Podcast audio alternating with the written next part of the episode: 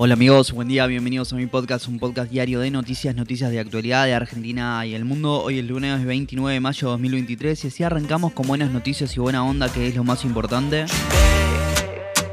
Cuatro o cinco noticias para arrancar el día bien informado. ¿eh?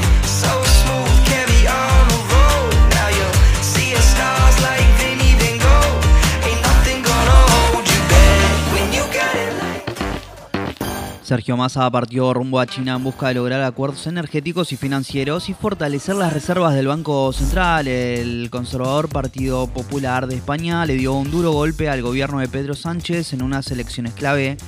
En Córdoba, 29 municipios y comunas eligieron autoridades locales y Juntos por el Cambio dio la sorpresa en Coronel Moldes. Estas y otras noticias importantes de las últimas horas, arranquemos, ¿eh? Sergio Massa partió rumbo a China en busca de lograr acuerdos energéticos y financieros y fortalecer las reservas del Banco Central. El ministro de Economía encabeza la delegación, que también integra Máximo Kirchner, Miguel Pese, Cecilia Moró, Juan Manuel Olmos y mañana llegará a Shanghái donde participará de una reunión del nuevo Banco de Desarrollo. ¿eh? El conservador Partido Popular de España le dio un duro golpe al gobierno de Pedro Sánchez en unas elecciones clave. El Partido Socialista Obrero Español perdió el control de la mayoría de las comunidades autónomas. El PP fue el partido más votado en siete de las diez grandes ciudades españolas, entre ellas Madrid, Valencia, Zaragoza, Málaga y Sevilla. Esta última un tradicional feudo socialista. ¿eh? En total el PP fue el partido más votado en 28 de las 50 capitales de su provincia.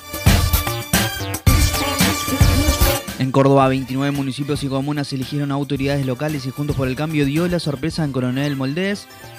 A un mes de las elecciones provinciales, ayer se votó en 21 localidades. La gran mayoría de estas están gobernadas por intendentes del peronismo que aspiraban a retener esos municipios, aunque hubo dos que pasaron a manos de Juntos por el Cambio. ¿eh?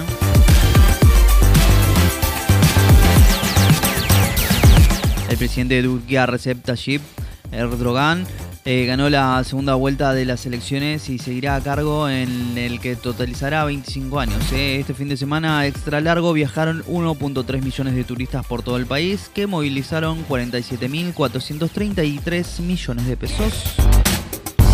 Amenaza de bomba en un vuelo de aerolíneas argentinas detuvieron a una azafata.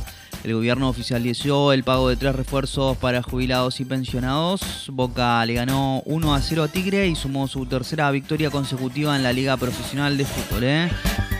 Y terminó la fase de grupos del Mundial Sub-20. Argentina enfrentará en octavos de final a Nigeria el miércoles a las 18 en San Juan.